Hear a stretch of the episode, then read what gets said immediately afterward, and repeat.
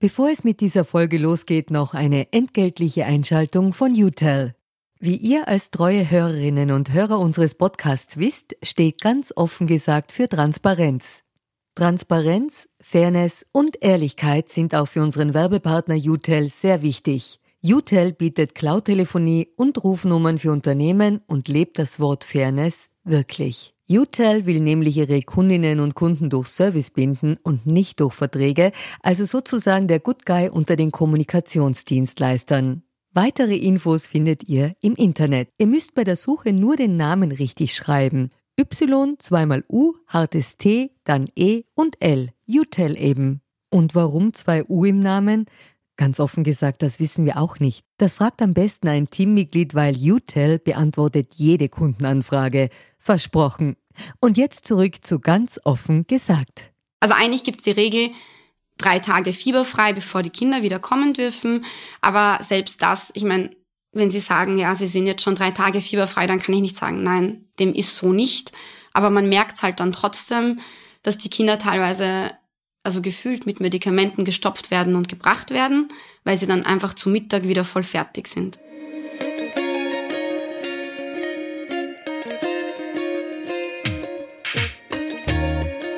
Herzlich willkommen bei Ganz offen gesagt. Mein Name ist Solmaz Korsand und mein heutiger Gast ist Cecilia Al-Musli. Sie ist Kindergartenpädagogin in Wien und mit ihr spreche ich darüber, wie die Politik die Kindergärten in der Pandemie alleingelassen hat Gestresste Eltern, die ihren Kindern fiebersenkende Medikamente geben, um sie krank noch in den Kindergarten zu schmuggeln. Und im Kindergarten als Institution, deren Stellenwert in Österreich nicht ganz verstanden wird. Aber zuvor gibt es noch eine entgeltliche Einschaltung des Bundesministeriums für Landwirtschaft, Regionen und Tourismus. Angelika von Missing Link weiß mehr dazu. Österreich ist eines der waldreichsten Länder Europas. Fast die Hälfte unseres Landes ist von Wald bedeckt. Doch jetzt brauchen unsere Wälder Hilfe. Klimawandel, Trockenheit und steigender Schädlingsbefall setzen ihnen schwer zu. Das gefährdet den Lebens- und Erholungsraum Wald, in dem wir alle uns gern bewegen. Es gefährdet aber auch die Existenz vieler Waldbäuerinnen und Bauern, die diese Wälder bewirtschaften.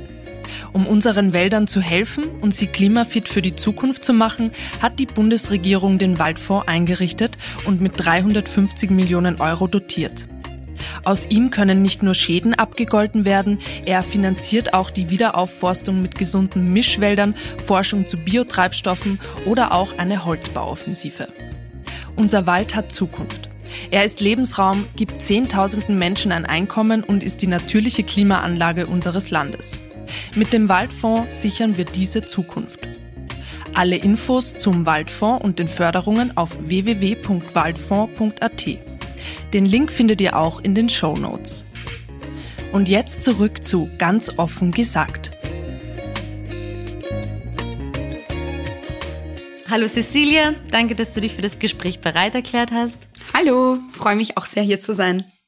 Bevor wir beginnen, gibt es bei ganz offen gesagt die berühmte Transparenzpassage, woher wir einander kennen. Äh, wir haben einander, glaube ich, vor knapp einem Jahr kennengelernt, wo ich dich zu meinem Buch Pathos interviewt habe, wie sich das Pathos von kleinen Kindern äußert. Und ich fand das super spannend und äh, du hast mir auch extrem viel über den Alltag als Kindergartenpädagogin erzählt. Und ich dachte mir, das muss ich mit einer größeren Zuhörerschaft teilen. Deswegen bist du jetzt hier. Und der zweite Teil der Transparenzpassage, äh, da geht es um die Frage, ob du in der Vergangenheit oder derzeit aktiv bei einer politischen Partei bist.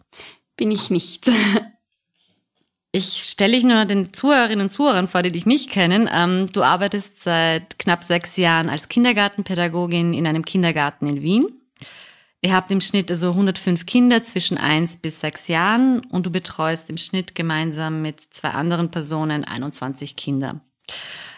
Jetzt haben wir in dieser Pandemie sehr viel von systemrelevanten Personen gehört, zu denen definitiv die Kindergartenpädagoginnen zählen. Und anders als viele andere Berufe konntet ihr es euch nicht leisten, im Homeoffice zu arbeiten, sondern wart quasi an der Front. Und mich hätte interessiert zu Anfang zu erfahren, wie hat sich dein Job und dein Arbeitsalltag in der Pandemie verändert? Ja, Man hat schon eine Veränderung gemerkt durch die Pandemie. Und zwar ähm, leiden wir, also wir hatten schon immer Personalprobleme, also zu wenig Personal, aber durch die Pandemie war das nochmal verstärkt. Und wir haben auch dieses Kindergartenjahr ähm, mit einem nicht vollständigen Team gestartet und es ist über die Zeit jetzt eigentlich nochmal schlechter geworden. Ähm, es ist auch nochmal schwieriger zu managen, weil wir zum Beispiel durch die Impfungen waren jetzt mehr Leute krank. Ähm, und es, also. Also durch Corona waren ja auch grundsätzlich genau, am Anfang sehr viele ausgefallen. Genau, so. durch Quarantäne und durch Krankenstand. Ähm, es haben sich halt leider nicht genug Pädagogen beworben und wir waren dann gezwungen, auch pädagogische Assistenten anzustellen, die aber halt leider nicht die pädagogische Ausbildung haben. Ähm, genau. Das ist mal so grundsätzlich eins der größten Probleme, mit denen wir zurzeit zu kämpfen haben, weil ja trotzdem Normalbetrieb herrscht. Nicht so wie im ersten Lockdown, da war es dann doch so, dass die Eltern ähm, das auch noch sehr ernst genommen haben und da waren doch so gut wie alle Kinder daheim. Da mussten wir so zwischen ein und zwei Kinder teilweise nur betreuen. Ähm, und wenn mal keine Kinder gekommen sind, dann konnten wir die Zeit nutzen, um zu Hause Sachen vorzubereiten für mhm. die Kinder, also wie Entwicklungsgespräche und Projekte und Angebote für das spätere Jahr.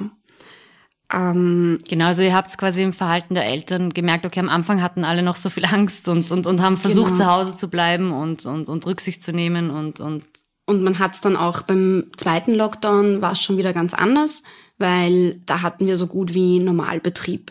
Mhm. Also da waren fast alle Kinder da, alle wollten den Kindergartenplatz in Anspruch nehmen, ähm, auch wenn wir die Eltern darum gebeten haben, die Kinder zu Hause zu lassen. Mhm. Also vor allem für die Eltern, wo es vielleicht möglich ist, weil sie gerade in Karenz sind oder noch auf der Suche auf einem, nach einem Job. Mhm. Ja. Ähm, um den zweiten Lockdown herum ist dann noch eine zweite große Herausforderung dazugekommen. Ähm, dadurch, dass die Zahlen so hoch waren, durften die Eltern nicht mehr in den Kindergarten reinkommen. Das heißt, wir mussten dann bei der Türe die Kinder annehmen und dann auch am Nachmittag beim Eingang vom Kindergarten auch abgeben. Es war halt kalt, die Kinder hatten Skianzüge an, sie waren voll ausgerüstet und wir mussten dann die Kinder beim Abholen und beim Bringen, also an- und ausziehen in der Garderobe. Aber unser Personalschlüssel ist halt nicht dafür gemacht. Was als Auswirkung hatte, dass wir meistens dann in diesen Zeiten einfach einen extremen Stresspegel hatten. Wir sind hin und her gelaufen. Es war schwierig, das mit dem Personal einzuteilen, dass dann auch die Kinder in der Gruppe ähm, betreut worden sind. Auch die Bildungsarbeit hat sehr daran gelitten, weil normalerweise würde ich am Nachmittag sitzen und mit den Kindern auch am Nachmittag was machen und die Zeit hatte ich halt dann dadurch einfach nicht. Mhm. Ich musste dann fünf Kinder auf einmal anziehen die Fragen der Eltern bei der Türe schnell beantworten und dadurch konnte ich am Nachmittag keine Angebote für die Kinder anbieten. Also es war so eine einfach so eine Schnellabfertigung es eigentlich. Es war eine Schnellabfertigung, ja. Mhm. Und auch teilweise eben, wenn ihr gerade dabei seid, Kinder an- und auszuziehen, sind andere wieder, sind, waren die auch teilweise nicht betreut? Ja, also immer für eine sehr, sehr kurze Zeit und man hat halt versucht, sich abzusprechen, aber teilweise war es einfach nicht schaffbar. Mhm. Also dann musste ich schnell rausgehen, das Gewand von den Kindern holen, mit dem Kind, das abgeholt ist, wieder in die Gruppe rein, das Kind schnell anziehen, schnell zur Tür bringen und dann gab es schon immer so kurze Minuten, wo vielleicht die Kinder auch allein waren, mhm. was sehr schade ist. Mhm. Nein, ich habe eben in ein paar Foren gelesen, wo es dann halt auch öfter ähm, zu, zu Verletzungen gekommen ist, weil es halt einfach aufgrund dieses Personalmangels ja. dann halt nicht möglich ist, alles gleichzeitig zu machen. Also ob ich jetzt mit dem einen aufs Klo gehe, den einen anziehe oder da sich gerade zwei oder drei Leute streiten und sich irgendwer, ja, an den Haaren zieht. Also du kannst nicht überall gleichzeitig sein. Man hat schon auch sehr stark an den Kindern gemerkt, sie waren halt viel unruhiger, weil halt auch einfach so viel von den Erwachsenen, also ich bin ja nicht gesessen, ich war kein Ruhepol für die Kinder und dadurch gab es halt viel Kommen und Gehen und das war alles viel hektischer. Ja. Ähm, ja. Also jetzt ist, jetzt lassen wir wieder die Eltern rein.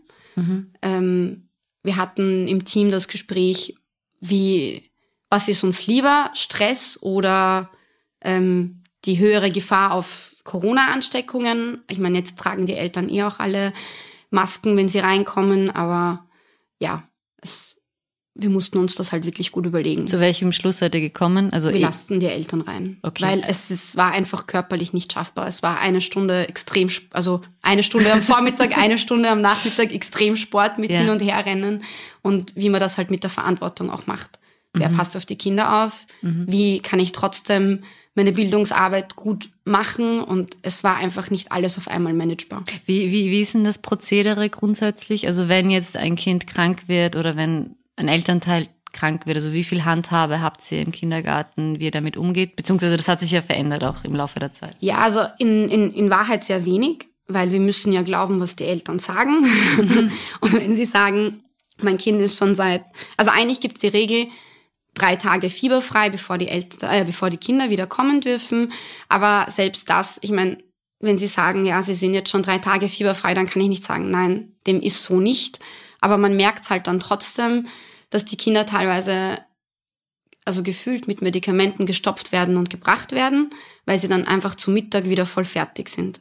Und dann wirklich, man versucht sie so aufzupäppeln, dass man sie zumindest in den Kindergarten schieben kann und vom Gefühl. Ich meine, ich, ich, ja, ja. Die, wenn ich jetzt die Eltern frage, haben sie ihm, haben sie dem Kind ein fiebersenkendes Mittel gegeben, werden sie mir nicht ja sagen. Mhm. Aber wenn das Kind am Vortag zu Hause war, weil es krank war, und dann kommt es am nächsten Tag und um zwölf hat's Fieber, dann glaube ich halt schon, dass da so ein bisschen nachgeholfen wird. Nachgeholfen wird, weil. Aber ist das in der Vergangenheit auch so gewesen? Also grundsätzlich werden ja Kinder sehr schnell mal krank und also. Oder ja, ist es jetzt verstärkt? Nein, es, also es war schon immer so, aber es ist halt, ich finde jetzt mit Corona haben wir halt schon die Bitte an die Eltern, dass sie ähm, da nochmal vorsichtiger sind, weil ich meine, die Kinder stecken ja dann auch andere Kinder an. Ähm, und ich habe das Gefühl, naja doch, sie, ich habe das Gefühl, sie werden doch eher öfter krank gebracht. Mhm. Aber ich glaube halt durch, dadurch, dass es so viele Zeiten gab, wo die Eltern viel daheim waren mit den Kindern mhm. und vielleicht jetzt so ein nicht so ein, ein Pegel erreicht ja, ist, ja, ja, wo sie wo, schon genug haben. also schon genug haben, ja. ja. Also es ist halt, es spricht ja auch eine, von, von einer gewissen Hilflosigkeit, beziehungsweise, ja. ja. Und wir haben halt auch oft die Situation gehabt, dass wir Eltern schon gesagt haben, bitte, wir merken, das Kind braucht Pause, es schnupft jetzt. Ich meine, ich weiß schon, eine rinnende Nase ist normal bei Kindern. Mhm. Und, aber wenn dann eine rinnende Nase kombiniert wird mit einem Husten und du hörst, dass das Kind nicht gut atmen kann und dann sagen, und dann bei der ersten Woche denkt man sich, ja, okay, ist vielleicht noch nicht so schlimm, aber dann, wenn das so ein Monat die ganze Zeit da ist und man spricht die Eltern drauf an und sagt, bitte, Geben Sie den Kindern ein, Sie brauchen das, geben Sie ihnen ein verlängertes Wochenende. Mhm. Sie sollen sich mal gut auskurieren. Nein, mein Kind hat nichts. Mhm. Okay. Also das ist dann meistens die Reaktion, also es ist dann eher wenig, ja. weniger kooperativ. Und ähm, dann kommen und, sie halt. Und wie ist es, also du hast mir im Vorgespräch nur gesagt, also wie viel Handhabe ihr dann habt, also tatsächlich eben Leute nach Hause zu schicken, wie, wie ihr die Gruppe quasi schützen könnt, wenn, wenn ein Kind krank ist, wenn ein Geschwisterteil krank ist. Ähm, also weil die Kinder grundsätzlich als K2 gegolten haben genau. und jetzt genau. als, nur noch als K1? Also bei, bei normalen Krankheiten ist so, ähm, wir dürfen die Kinder erst heim, ich meine natürlich, es kommt auf, drauf an, wie es dem Kind geht und ich kann auch ein, eine, ein Elternteil anrufen und sagen, ja, es ist voll müde, auch wenn es jetzt kein Fieber hat, ich würde ihnen raten, das Kind abzuholen. Mhm. Aber es ist in der Entscheidung der Eltern, wie schnell sie dann kommen. Ähm, ab 38 Grad Fieber, glaube ich, dürfen wir den Eltern dann auch ein bisschen Druck machen und sagen, das, ich habe gemessen, es hat Fieber, es gehört jetzt abgeholt. Mhm. Und zwar so schnell wie möglich. Ähm, selbst dann dauert es manchmal eine Stunde, weil wenn die Eltern in der Arbeit sind und ja. so weiter.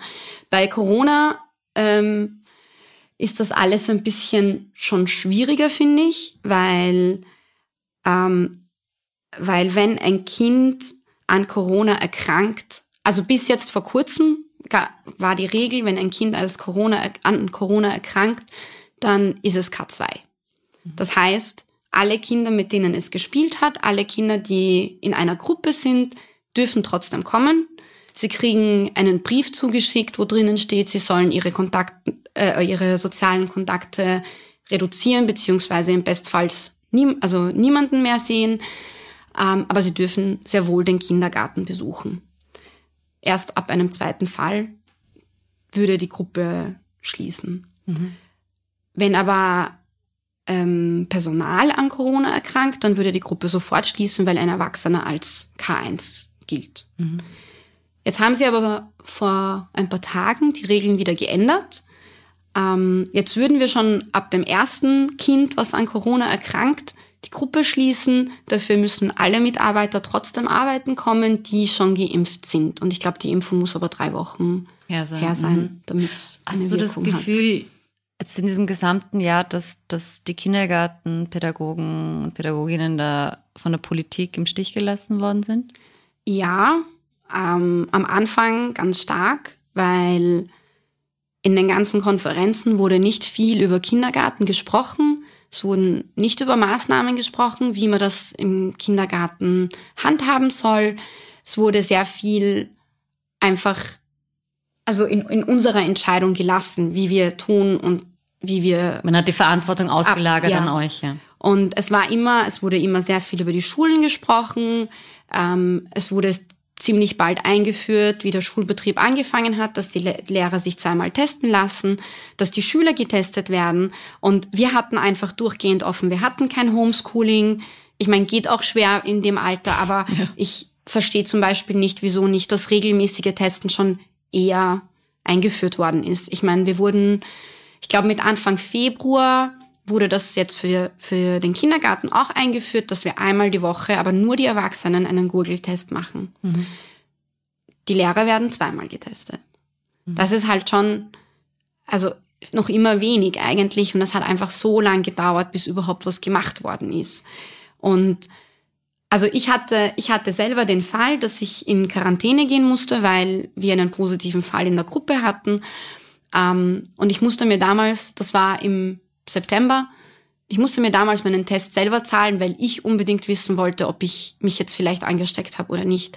Und das fand ich auch schwierig. Ich meine, schön, dass sie uns in Quarantäne schicken, aber ich finde, wir hätten auch getestet gehört, wenn ich weiß, es ist ein Fall bei mir in der Nähe, weil es geht um meine Gesundheit. Ich war mit, mit den Kindern in Kontakt und das ist, ja, Ihr wart auch nicht, also ich kann mich an in einem Formbeitrag war auch die Rede davon, dass man eben in der Arbeit auch nicht geschützt war. Ich meine, ihr mhm. könnt halt schlecht mit, mit Masken arbeiten, ihr müsst, genau. die Kinder müssen euch sehen können.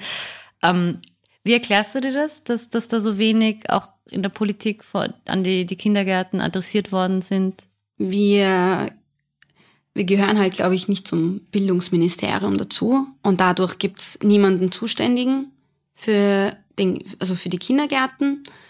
Ähm, dadurch war es halt nicht so stark Thema wie Schule und andere Berufe vielleicht. Also mhm.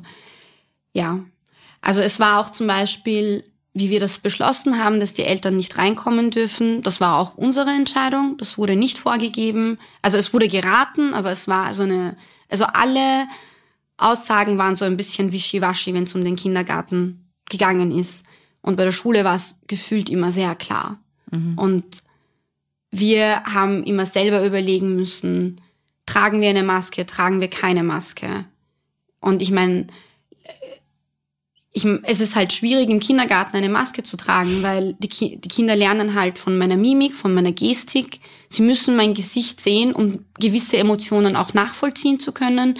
Und wenn ich die Hälfte meines Gesichtes verdecke, dann ist das, das halt funktioniert das nicht, nicht ja. mhm. vorhanden. Die sehen es halt dann nicht. Ähm, wir haben aber Hygienemaßnahmen bekommen, ziemlich am Anfang, ähm, die für mich, also wie ich es gelesen habe, ich habe richtig schmunzeln müssen, weil ich mir gedacht habe, ja, ich habe 21 Kinder, die sind alle im Alter von eins bis sechs Jahre. Ähm, die haben gewisse Hygieneregeln noch nicht verinnerlicht. Ich meine, das sind halt Kinder. Und dann spielen Erwachsene sie, haben das auch nicht, ja. by the way. aber es waren sowas wie die Kinder regelmäßig Hände waschen schicken. Natürlich ist das wichtig, aber halt wirklich viel, also öfter, so einmal die Stunde, die Oberflächen regelmäßig desinfizieren. Wo ich mir denke, ja schön, dann wische ich den Tisch, aber dasselbe Spielzeug schlecken sie alle ab. Ich meine, wo, wo, wo investiere ich da meine Energie hin und das kostet mich ja Zeit. Mhm. Den, die Tische abwischen, Hände die Kinder, waschen, 21 ja. Kinder Hände waschen schicken. Das heißt, ähm, das dauert so im Schnitt eine halbe Stunde, bis ich durch bin. Das nimmt einfach Zeit in Anspruch, die eh schon nicht da ist. Und wir haben auch nicht das Personal, um das so gut umzusetzen und trotzdem unsere normalen Aufgaben, also die, die Kinder fördern, die Kinder beobachten, für die Kinder da sein, auch trösten, trösten und, und, und ihnen Halt geben, das geht nicht alles. Mhm. Ich würde gern zu dem, ich glaube, weil vieles, vor allem Personen, die entweder keine Kinder haben oder euren Alltag einfach nicht so genau kennen, sich nicht vorstellen können, was eine Kindergartenpädagogin eigentlich alles macht und alles an Kompetenzen auch mitgibt. Also ich glaube, in der allgemeinen Bevölkerung ist das eher nur so entweder als, als, als, als so Zoo gesehen, wo man einfach seine Kinder dann abgibt, beziehungsweise ein Ort, wo sie halt Deutsch lernen und das war's. Aber dass ihr eigentlich, wie viel Kompetenzen ihr da eigentlich mitgeben müsst. Also kannst du das vielleicht mhm. kurz so umreißen, was, was, was generell eure Aufgaben sind? Ja, also wir, wir, wir sind für die Kinder da in, in, also wir, wir beobachten die Kinder sehr viel und sehen halt ihre Stärken und ihre Schwächen. Und unser Ziel ist es, die Kinder so gut wie möglich aufs Leben vorzubereiten und auf die Schule vorzubereiten. Und dadurch müssen wir ihnen viele Kompetenzen mitgeben, wie du halt schon gesagt hast.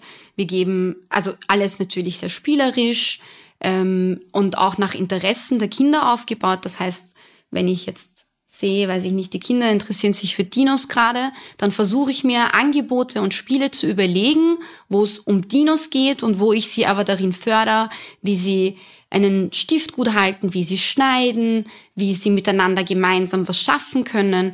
Also wir, ja, es ist halt nicht immer sehr einfach, das alles auf einmal zu schaffen. Ähm, aber unsere Aufgabe ist es, die Kinder im sozialen Bereich gut zu fördern, sie sprachlich zu unterstützen, also auch zu fördern und zu unterstützen, ihre, äh, ihre Selbstkompetenz, also dass, dass sie auch das Gefühl haben, ich bin wichtig und ich kann was leisten und ich kann was verändern und ich werde gehört und ich werde gesehen. Und ähm, also ja. ihren Selbstwert auch zu, zu genau. steigern. Aber eben das mit dem, also weil ich habe mir das nur kurz so vor Augen geführt, es geht von eben Schuhe binden und Messer und Gabel halten genau. bis hin zu alleine aufs Klo gehen können, bis hin zu deutsche Sprache. Also es ist irgendwie es ist sehr also weit viel mehr als als als ja. jetzt nur als jetzt nur. Also wir wir haben wir wir äh, das ist immer ganz ähm, witzig zum beobachten, wenn die Kinder im im letzten Kindergartenjahr sind, dann mhm. werden die Eltern meistens ganz nervös und dann kommen sie und dann fragen sie was kann es was, schon? Was kann es schon? Und wie, wie fange ich jetzt an, mein Kind für die Schule vorzubereiten? Mhm. Und ich denke mir, von Tag eins, seitdem es da ist und eigentlich seitdem es geboren wurde, ja, bereitest du dieses Kind darauf vor, selbstständig zu sein und, und seinen Alltag selbst zu managen und, und auch sozial ähm, zu funktionieren und auch emotional stark genug zu sein, um um auch mal mit, wenn es mal verliert, gut umgehen zu können. Und ja, also es ist, wir, wir wirklich tagtäglich, wenn die Kinder im Kindergarten sind, dann werden sie gefördert für alles, was sie später im Leben machen möchten. Mhm. Also wir bringen ihnen bei, wie du schon gesagt hast, also wenn es jetzt so ganz, wenn man es ganz runterbricht, sie lernen Tischdecken bei uns, sie lernen Tischmanieren. Sie lernen, dass sie sich nach dem Klo gehen die Hände waschen müssen. Sie lernen sich selber an und ausziehen. Sie lernen mit Frust umzugehen. Das ist immer sehr schwierig, weil das können sie oft nicht, weil zu Hause, wenn da wird halt oft eher nachgegeben und bei uns müssen sie dann mit anderen Kindern Kompromisse eingehen. Das war ähm, etwas, was du, wo du gemeint hast, dass das ist in, durch den Lockdown zurückgegangen, also als also dass sie ja. weinerlicher geworden sind, als sie, als sie wieder zurückgekommen sind, dass man sie wieder daran gewöhnen müsste, dass sie nicht jetzt Prinzen und Prinzessinnen sind, genau. sondern dass es auch andere Menschen gibt. Das stimmt. Also man, das hat man schon gemerkt nach dem Lockdown. Da sind so äh, alte Verhaltensmuster wieder zurückgekommen, die man von ihnen, also ich habe ja die Kinder doch so lang. Das heißt, es kann dann sein, dass ich das Kind schon drei Jahre kenne und ich kann mich an die Eingewöhnung erinnern. Und dann kommen so alte Verhaltensmuster wieder auf, dass sie zum Beispiel versuchen, mit Weinen alles zu kriegen, was sie wollen. Das geht halt im Kindergarten mhm. nicht, weil da gibt's halt nicht nur dieses eine Kind, sondern ich habe 21 Kinder und dann muss man ja, da muss man halt drüber reden. Und dann muss man schauen, wie löse ich das und wie gehe ich mit meinem Frust um als Kind? Und wie kann ich dieses Kind unterstützen? Ja, also es wird, es wird echt sehr viel geleistet. Ähm, sie, sie lernen auch mit neuen Herausforderungen umzugehen, körperlich, aber auch kognitiv. Ähm, wir, wir versuchen die Kinder immer in ihrem Können zu stärken, dass sie sich auch immer mehr und mehr zutrauen, damit sie dann, wenn sie in die Schule kommen, sich nicht denken, boah, ich, ich kann das alles nicht, ich gebe auf, sondern das muss einfach das Interesse vom Kind einfach so aufgeweckt werden, dass, dass es sich immer mehr und mehr, dass es immer mehr wissen will. Mhm. Und auch aber dieser achtsame Blick, also das, das, ihr seid ja auch so ein bisschen so eine Kontrollinstanz, ob alles mit dem Kind in Ordnung mhm. ist. Also ob das jetzt, ich weiß nicht, vielleicht nicht gut hören kann, nicht gut sehen kann ja, oder das, auch verwahrlost äh, ist zu Hause. Also das sind ja Dinge, auf die ihr, also ihr seid ja die, die erste Institution in der Gesellschaft, mit der das Kind eigentlich abseits der Familie jetzt zu tun hat. Ja, das, das gehört auch zu unseren Aufgaben. Wir führen mit den Eltern zum Beispiel Entwicklungsgespräche. Da wird den Eltern zurückgemeldet, wie das Kind entwickelt ist, wie sich das Kind tut. Das heißt, ich beobachte auch alle Kinder in, also, es ist halt immer so schwierig, weil man denkt sich, also, es sind halt 21 Kinder, das ist sehr viel. Und ich muss nebenbei, neben dieses, ich biete ihnen an, was sie interessiert, ich passe auf sie auf, ich bin für sie da, muss ich jedes Kind richtig gut kennen. Ich muss wissen, was es braucht. Ich muss wissen, was es kann.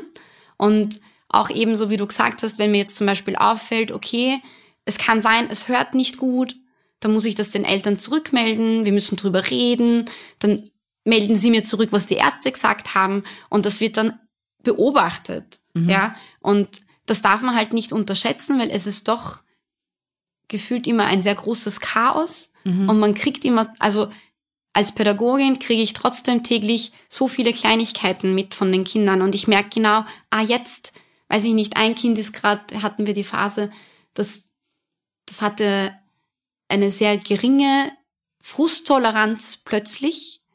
Und nach einer Woche habe ich gecheckt, oh, das wird Zauber.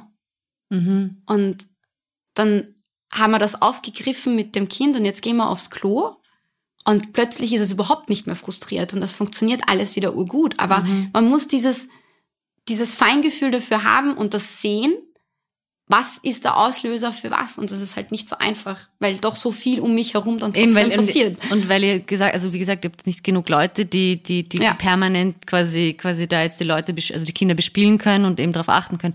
Und während Corona hattet ihr beispielsweise diesen ja. Blick nicht mehr so, ihr wart seitdem entzogen dann. Auch als ja. Kontrollinstanz zu funktionieren. Genau, also das, das äh, war eins der größten Nachteile durch Corona, weil halt dann die Kinder doch, ich meine, so eineinhalb Monate, teilweise dann auch über den Sommer sind sie dann nicht gekommen. Dann habe ich die Kinder, glaube ich, drei, drei Monate nicht gesehen. Und da, da hat man das nicht mehr beobachten können. Also wenn ich jetzt zum Beispiel vor Corona das Gefühl hatte, oh, das Kind könnte vielleicht in dem Bereich ähm, mehr Förderung brauchen, dann war es einfach drei Monate nicht da und dann dauert das alles viel länger. Auch eben so wie du gesagt hast, als Kontrollinstanz ähm, wenn ich das, wenn ich nicht so ein ganz gutes Gefühl hatte, dass zu Hause alles gut rennt, dann hatte ich drei Monate einfach keine Einsicht darüber, mhm. wie, wie es diesem Kind geht und, und ob vielleicht Sachen, wo ich nicht so ein gutes Gefühl hatte, ob es jetzt besser oder schlechter geworden ist. Hattest und du den Eindruck, dass es dann schlechter geworden ist, wenn du die Kinder wieder gesehen hast? In manchen Fällen schon. Also bei manchen war ich auch positiv überrascht, weil ich dann das Gefühl hatte, na, die Eltern haben sich doch mit den Kindern zusammengesetzt und sie haben neue Fähigkeiten entwickelt, aber bei manchen war es dann schon so, dass ähm, also dass die Kinder verwahrloster gefühlt waren. Mhm. Also mm, vom, vom Erscheinungsbild jetzt und auch dann vielleicht länger gebraucht haben, um wieder so ihren Alltag zu haben im mhm. Kindergarten. Und ja, also das, das merkt man schon, das hat also dieses lange Fehlen im Kindergarten schon auch mhm. gemacht. Also komme ähm, grundsätzlich auf, auf so eine Thematik, also weil wir, ich glaube, du und ich und viele andere mhm. ähm, Elementarpädagogik schon als Teil der Bildung sehen. Und Bildung gilt ja grundsätzlich als dieser Equalizer in unserer Gesellschaft, dass wir eigentlich unabhängig von unserer Herkunft, wenn wir alle den gleichen Zugang zu Bildung haben, in der gleichen Qualität gewisse Nachteile austarieren können. Und begreifst du deinen Job ein bisschen in, in, in diese Richtung, dass du quasi mit deinem Job ein bisschen für mehr Chancengleichheit sorgen kannst? Also dass du diese, diese, ich meine, ich weiß, das ist jetzt urviel, aber, aber dass du diese, diese, diese Unterschiede, die sie jetzt, seien sie ökonomischer Natur, sozialer Natur, dass du da irgendwie so ein, so ein, so eine Gleichberechtigung durch deine Zuwendung und auch deine, eben durch die Pädagogik leisten kannst? Also ich denke schon, dass das der Kindergarten macht, weil je nachdem, wie viele Jahre auch die Kinder dann im Kindergarten sind, ähm, erfahren sie so ein, so ein Basis an Bildung auf einer gewissen Art und Weise. Das heißt, alle bei mir kriegen die Chance zu schneiden, mit einer Schere umzugehen. Alle bei mir kriegen die Chance, dass sie die Sprache in Ruhe erlernen und spielerisch und sich auch in, in verschiedenen Bereichen einfach ausleben können. Ja, ähm, also auf einer gewissen Art und Weise ja. Ähm, ich würde mir das auch für, also sehr wünschen, dass wenn ich sage, okay, jetzt sind die Kinder im letzten Kindergartenjahr, dass ähm, so von den Fähigkeiten, die sie für die Schule brauchen, dass alle am selben Level sind oder auf einem Level, wo ich sage, die schaffen das. Mhm. Ähm, es ist nur insofern schwierig, weil es wird einfach zurzeit sehr, sehr viel verlangt von, also von der Kindergarteneinrichtung. Ähm, wir müssen sehr viel an Bildungsarbeit leisten. Wir müssen aber auch halt so viel anderes auch nebenbei machen. Eben die ganzen sozialen Kompetenzen, von genau. denen wir genau. vorher gesprochen haben. Ja. Ähm, dass es teilweise schwierig ist, wenn ich merke, dieses Kind braucht in diesem Bereich gerade Förderung, dass ich dem hinterherkomme.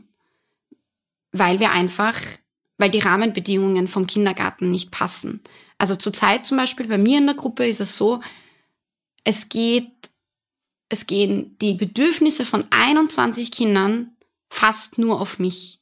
Und ich kann nicht die Bedürfnisse als einzelne Person von 21, von 21 Kindern stehlen. Mhm. Auch wenn der, Person, also der Originalpersonalschlüssel ein anderer gewesen wäre. Aber Personalmangel. Mhm. Und es geht nicht anders. Ähm, wenn wir jetzt bessere Rahmenbedingungen hätten, zum Beispiel 15 Kinder pro Gruppe, das wäre ein Traum, mhm. dann würde man den Kindern viel, viel mehr mitgeben können für die Schule und dann wären sie auch bei einem viel gleicheren Level, wenn sie in die Schule kommen, auch sprachlich, auch sozial, auch emotional. Ähm, ja, aber es ist einfach fast nicht schaffbar. Und das merkt man halt schon, die Kinder, die zu Hause vielleicht mehr gefördert werden, können zum Schuleinstieg mehr als die, die weniger gefördert werden, aus welchen Gründen auch immer. Mhm. Ja. Und da hat man zum Beispiel in der Corona-Pandemie, also beim ersten Lockdown, hat man gemerkt, da waren ja viel weniger Kinder da und so direkt nach dem Lockdown hatte ich so fünf bis zehn Kinder pro Tag bei mir in der Gruppe und ich habe den Kindern so viel mitgeben können in dieser Zeit und das war für mich ein extrem schönes Erfolgerlebnis. Ich habe gemerkt, wie gut es den Kindern gegangen ist. Ähm, der Tag war viel entspannter. Wir konnten genau auf das eingehen, was sie gerade wollten. Das heißt, wenn sie gerade gefragt haben, können wir einen Kuchen backen, war ich, ja, okay, gehen wir zu fünft in die Küche und schauen, ob wir die Sachen haben und dann backen wir einen Kuchen. Und wenn ich gemerkt habe, sie wollen sich gerade viel bewegen, dann habe ich gesagt, okay, normalerweise dürfen wir zwar nicht in der Gruppe laufen, aber es ist machbar. Ihr seid zu fünft, ihr seid zu zehnt. Ich kann das managen, ihr könnt laufen, ihr könnt euch austoben, ohne dass sich jemand verletzt. Mhm. Es war also man konnte viel mehr mit den Kindern in den Tag hineinleben und auch ihnen das geben, was sie genau jetzt gebraucht haben. Ich habe einem zweijährigen Kind Reimen beigebracht in der Zeit. Was ist Reimen? Ra ein Reimen. Ein Reimen. Mhm. Ja, mhm. also was reimt sich auf Hund, Mund? Mhm. Und ein, zwei, ein zweijähriges kind, kind, hat das mhm. mitnehmen können. Und das ist in einem Normalbetrieb nie schaffbar. Oder, oder viel schwieriger schaffbar, mhm. weil man dieses eins zu eins oder eins zu zwei Arbeiten nicht so in einer ruhigen Atmosphäre haben kann. Mhm. Weil es sind ja, auch wenn ich dann mit einem Kind sitze und was mache, dann kommen ja, ich will das, ich will das, ich muss aufs Klo, ich, genau. ich habe Durst, ich, ja. Und dann, ja. Ähm, hast du das Gefühl, also ich, ich spreche jetzt eher von meinem Gefühl, dass eben das verpflichtende Kindergarten ja das 2009, 2010 eingeführt worden ist. Da ging es ja primär um die Förderung des deutschen, der deutschen Sprache. Mhm. Ähm, und da ist immer diese, diese Vorstellung, dass, dass, dass man in der Schule halt so viele Kinder hat, die, die kein Deutsch können und das soll quasi das, das, das, dieses letzte Kindergartenjahr mehr oder weniger irgendwie verbessern und, und ausgleichen. Ähm, ist da dieser Fokus für, von eurer Arbeit auf diese Förderung der Muttersprache, der deutschen Sprache sehr stark? Also ich fördere die Kinder im letzten Kindergartenjahr in allen Kompetenzen. Mhm. Es ist schwierig zu sagen, ich fördere es jetzt nur in der Sprache, mhm. weil es gehört einfach so viel mehr dazu. Das Kind muss auch feinmotorisch gut sein, es muss seinen Körper spüren, es muss sozial kompatibel sein. Und deswegen, natürlich, ich meine, ich spreche Deutsch den ganzen Tag und dadurch wird vielleicht Deutsch auch dadurch mehr gefördert. Aber ich sehe schon meine Aufgabe so im, im ganzheitlichen Sinne für mhm. das Kind zu fördern. Und natürlich ist die Sprache mehr ein, ein also ein wichtiger, also ein, mehr ein Hauptmal, weil ich weiß, dass wenn sie in die Schule kommen und diesen Aufnahmetest machen, dann wird sehr, sehr stark auf die Sprache geschaut. Und wenn sie sprachlich nicht gut abschneiden, kann ich nicht einschätzen, wie sehr die anderen Fähigkeiten wahrgenommen werden. Weil ich glaube, dass eher nicht so wahrgenommen wird. Mhm. Ich weiß zum Beispiel, dass meine Kinder schon einiges können. Ich glaube auch einiges können, dass, ähm, dass sie nicht unbe also dass sie nicht mit Schuleintritt können müssen. Ähm, aber teilweise halt eben sprachlich ein bisschen Schwierigkeiten haben mit den Endungen. Und ich weiß halt nicht, ob das dann bei einer Aufnahmeprüfung auch gesehen wird, dass sie alle Wochentage und alle Monate können.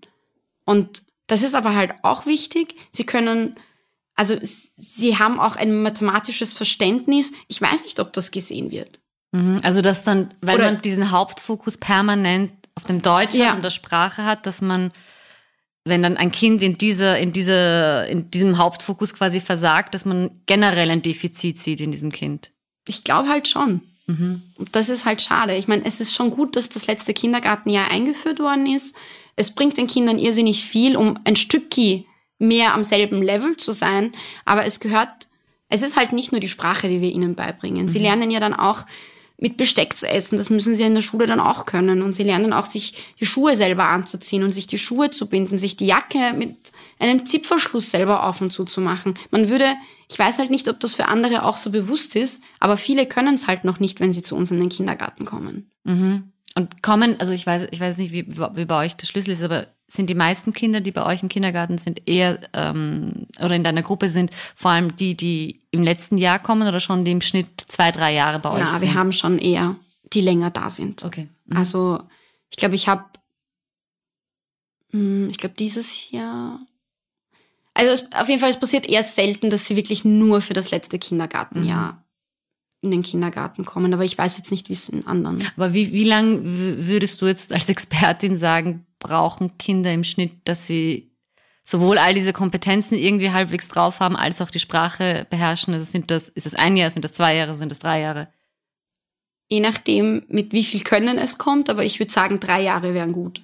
Mhm. Also in drei Jahren kann man viel schaffen und vor allem dann sind sie auch in einem Alter, also ich finde, unter drei es ist zwar gut, wenn die Kinder dann auch in den Kindergarten kommen, aber da brauchen sie nicht einen ganzen Tag. Das ist für einen unter Dreijährigen schon wieder fast zu viel. Und ich finde, mit drei Jahren managen sie auch den Tagesablauf ganz gut und ich glaube, da können sie sich auch wirklich viel mitnehmen. Und da ist es auch für uns als Pädagogen, ich habe dann mehr Zeit, um mehr zu fördern und sie auf ein Level zu bringen, als wenn ich jetzt dann nur ein Jahr dafür habe. Das ist dann doch eigentlich zu kurz. Also ich ich merke selber, es geht sich in einem Jahr nicht aus. Ein, mhm. Also in, in allen Bereichen das Kind so zu fördern, dass es dann schulreif ist, wenn es wenig mitgebracht hat, ja. Aber wenn, wenn es jetzt daheim viel gefördert worden ist, ist es halt wieder anders. Mhm. Ich komme zu einer Frage, die ich äh, vorher so ein bisschen angerissen habe. Ähm, grundsätzlich den Stellenwert der Elementarpädagogik in Österreich. Also wie ernst wird das genommen und ähm, was fehlt es, was braucht es, damit eben, dass man, dass, dass man bewusst sich macht, auch in der Gesellschaft, welche Arbeit ihr da leistet. Mhm. Ähm, also ich glaube, dass, dass unsere Arbeit sowohl von Politikern als auch von normalen Menschen mhm. nicht so wahrgenommen wird. Ich glaube, viele haben die Vorstellung, ja, die sitzen und spielen und haben Spaß. Ähm, das Wildgehege. genau. Also es wird nicht so das, die einzelne Arbeit gesehen, die eigentlich geleistet wird und wie, wie anstrengend das eigentlich auch ist für Erwachsene. Allein jetzt zum Beispiel vom Lärmpegel in der Gruppe. Also 21 Kinder machen auch einen ordentlichen Lärm, den du acht Stunden als Vollzeit aushältst, jeden Tag. Und mhm. das ist nicht so einfach. Ähm, was, was braucht es? Manchmal, ich bin mir halt nicht, ich bin mir auch gar nicht so sicher, was wir sind. Wir sind gefühlt eine Bildungseinrichtung, die aber nicht als Bildungseinrichtung offiziell gesehen wird, weil wir sind auch für die Betreuung da. Aber wir müssen, wir haben schon viele Vorgaben vom Magistrat ähm, an Bildungsangebote. Ja, wir haben ein, ähm, wie heißt das? Also wir, wir müssen zum Beispiel für die Vorschulkinder müssen wir gewisse Angebote machen, regelmäßig, das wird auch kontrolliert. Ja. Ähm, und das Schwierige ist, wir, wir gehören offiziell eben nicht zum, zum Bildungssystem. Ja, wenn, wenn es von Schulen die Rede ist, dann ist nicht von uns die Rede. Was braucht es? Es braucht auf jeden Fall bessere Rahmenbedingungen, um auch mehr Personal zu haben. Ich meine, es wird jetzt oft darüber geredet, dass sie die Ausbildung ändern. Auch wichtig, aber das ist nicht das, was im Vor, das ist nicht das, was was das Kraut fett macht, meinst du? Ja. Also, weil das ist eben immer diese, diese Frage, ist auch in der Pflege, äh, also, dass man, dass eine Akademisierung dazu führt, dass es dann irgendwie den, den, mhm. den Stellenwert des Berufs irgendwie erhöht. Ähm, eben würde es das machen? Also, wenn, also wenn, wenn ihr alle Magister seid, würde sich da irgendetwas in eurem Alltag ändern? Ich glaube nicht. Ich glaube halt, es muss, es, die Rahmenbedingungen müssen sich ändern, weil es gibt genug Leute, die die Ausbildung machen, mhm. aber alle, also, oder die Mehrheit oder viele entscheiden sich dann dagegen, mhm. diesen Beruf auszuüben. Und ich glaube, es liegt einfach daran, dass es wird immer mehr Verantwortung abgegeben an den Kindergarten. Ähm, die Arbeit wird nicht wirklich wertgeschätzt. Ähm, die Bezahlung ist zwar okay, aber es könnte besser sein. Also was, was verdient man als Einsteiger? Im 1600 mhm. circa, je nachdem bei welcher Institution man ist, ein bisschen mehr, vielleicht sogar ein mhm. bisschen weniger mit Vollzeit. Ähm, und es wird so viel, also man muss bei den Kindern so viel schaffen und die Rahmenbedingungen passen aber halt einfach nicht. Wenn ich in einer Betreuungseinrichtung bin und ich habe 21 Kinder, kein Problem, ich kann schauen, dass sich keiner verletzt. Mhm. Ja, aber ich aber wenn das der Fokus ist, dann ist es ein bisschen weniger. Ja, ich will den Kindern was beibringen, ich will ihnen viel mitgeben können, ich will auf die Bedürfnisse jedes Einzelnen eingehen können und die Zeit dafür haben. Und die hat man einfach nicht, ja. Bei, also es, es müssen die Rahmenbedingungen gebessert werden mit weniger Kinder pro Gruppe, mehr Erwachsene, ähm, damit das besser wird. Und ich glaube, ja, es ist natürlich, ich freue mich, wenn die Ausbildung also verbessert wird oder in akademisiert, Ak wird. Akademi akademisiert wird, aber es ist nicht, ich glaube nicht, dass das der schneidende Punkt ist.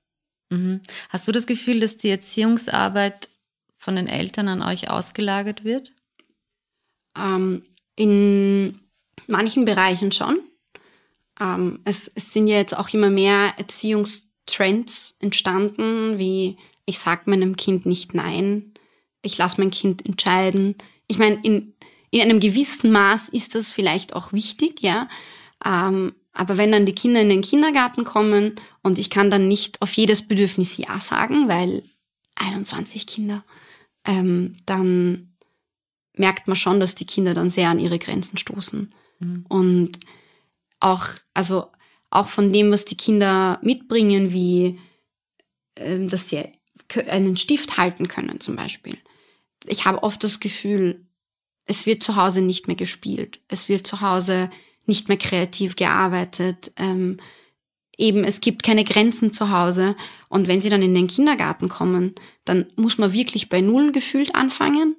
Und dann ist das urschwierig, das alles aufzuarbeiten. Aber woran liegt es? Weil die Eltern sich die Arbeit nicht antun wollen oder weil sie tatsächlich irgendwie ideologisch dran so glauben, dass, dass, dass Kinder so funktionieren oder weil sie auch vielleicht Angst haben, da quasi als böse Eltern dann dazustehen oder was ist das?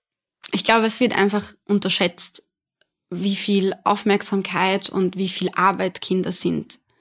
Es ist Und ich meine, jetzt halt noch mit dem neuen, äh, gar nicht so neuen Trend, dass man sagt, okay, sie können fernschauen, sie können am Handy schauen und wenn man das mal entdeckt hat, oh, wenn ich ihm das einschalte, dann ist das Kind leise für eine Stunde und ich muss mich nicht damit auseinandersetzen und ich habe Pause, dann wird das halt auch oft so gemacht, glaube ich. Und das merkt man halt einfach an der Entwicklung. Ähm, dass die Fantasie drunter leidet, dass die Kinder oft gelangweilt und verloren sind. Also wobei Langweile ist ja eigentlich nichts Schlimmes, aber wir haben halt echt, wir bieten so viel an im Kindergarten und ich habe oft beobachtet, dass wenn sie gerade bei uns anfangen, dann können sie sich nicht gut beschäftigen. Dann mhm. haben sie Schwierigkeiten, Anschluss zu finden, ähm, selber was zu bauen, selber was zu kreieren. Und das kommt dann erst mit der Zeit. Und ich meine, dass es mehr Förderung und Erziehung ist halt nochmal was anderes. Ähm, ich habe schon das Gefühl, dass viel an uns abgeschoben wird. Also ich habe auch schon öfter gehört, ja, aber ich möchte meinem Kind nicht Sein sagen. Können Sie ihm das bitte nochmal erklären? sagen Sie mal Nein zu meinem Kind. So, ja, aber bei mir funktioniert's. Ja, ja, weil du bist es, die Fremde. also nicht, nicht ja. das Nein sagen funktioniert bei mir, sondern nein, nein. ich mache mir meine, also wenn das Kind bei mir ist, dann mache ich mir meine Sachen oder unsere Sachen, die uns beide betreffen, ja auch aus. Und wieso muss ich mich jetzt in aber, etwas einmischen, was mich eigentlich gar nicht betrifft. Aber woher kommt die Hemmung? Also warum trauen Sie sich dann nicht, dem eigenen Kind Nein zu sagen? Weil sie, ich, ich nehme halt oft an, sie wollen mit diesem Frust von dem Kind dann nicht umgehen. Sie wollen mhm. kein am Boden liegendes, schreiendes Kind haben. Mhm. Und das dann halt auch aushalten. Dass du jetzt vielleicht von dem Kind fünf Minuten nicht gemocht wirst. Mhm. Obwohl das ja nicht stimmt, weil Kinder lieben immer ihre Eltern. Aber das, das als Erwachsener auszuhalten, wenn ein Kind mal so richtig grantig auf dich ist, ist halt auch nicht einfach. Aber das gehört dazu. Mhm. Und man kann ja sich dann trotzdem Sachen ausmachen. Ich kann ja dann. Ist, ist das eine Generationenfrage? Also, dass quasi deine, meine Generation da vielleicht ein bisschen verweichlichter sind, weil wir uns, weil wir von allen geliebt werden möchten? Puh. Und dann das quasi beim eigenen Kind dann auch so sehen? Also klar wollen wir ja. einem Kind geliebt werden, aber. Ah, das war das schwierig. Frage. Nein, nein, ich will also, auch gar nicht so in dieses Elternshaming gehen, weil ich glaube, alle, alle Erwachsenen haben genug, genug ähm, an der Backe und, und, und versuchen den Alltag so gut wie möglich ja. zu bewältigen. Und äh, es ist ganz normal, dass wir alle irgendwann am, am Rad drehen, wenn die es hat ja, ich schlecht mein, sind. Es hat ja auch jeder, das merke ich ja auch bei uns, wenn, wenn ich mit anderen Pädagogen rede, es hat ja jeder auch andere menschlich, also eigene Grenzen. Ich mhm. habe andere Grenzen als meine Kollegen und dadurch dürfen die Kinder manchmal bei ihnen Sachen, die sie bei mir nicht dürfen und andersrum. Mhm.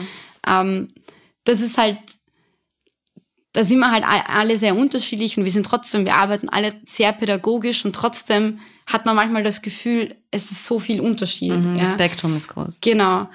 Und ja, ich denke mal halt, die, die El jede alle Eltern machen alles so, wie sie denken, sie machen es am besten und sie geben dem Kind alles, was sie können. Mhm. Und wenn sie dann das Gefühl haben, es ist das Richtige, mein Kind nicht zu kränken, dann ist das, ist das so. Sieht man und, das halt, ja. ja.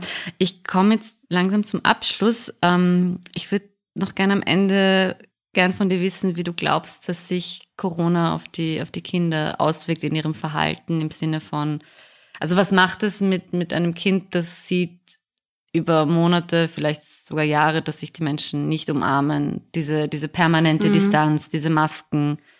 Ich glaube, es hängt viel davon ab, wie in der Familie damit umgegangen wird. Ähm, ich glaube, für Kinder oder für Familien, die vielleicht durch ihre Lebenssituation, weiß ich nicht, weil jetzt vielleicht jemand schwer krank ist in der Familie oder weil weil sie irgendeinen Beruf haben, wo sie eh schon mit sehr viel Kontakt mit Leuten sind, ähm, könnte ich mir schon vorstellen, dass das auch langfristig Wirkung auf die Kinder hat, weil sie ja dadurch weniger socialisen, also weniger mit sich mit anderen treffen. Und das ist halt schon wichtig für die Entwicklung der Kinder, auch eben das mit der Körpernähe.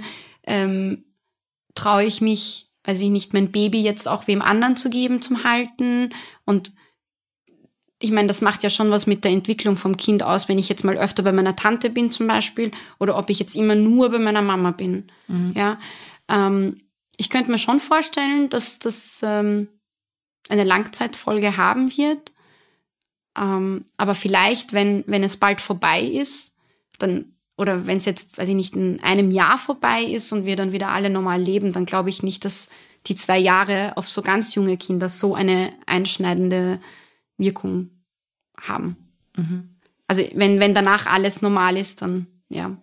Endlich habe ich ein optimistisches Schlusswort bei meinem Podcast. Ich freue mich. ähm, Cecilia, vielen, vielen Dank, dass sehr du heute gerne. da warst. Ähm, ja, ich fand es sehr spannend und ja, danke dir. Vielen Dank.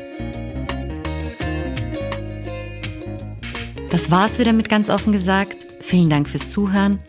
Wenn euch die Folge gefallen hat, bewertet uns doch mit 5 Sternen auf euren Podcast-Apps. Merci und auf bald.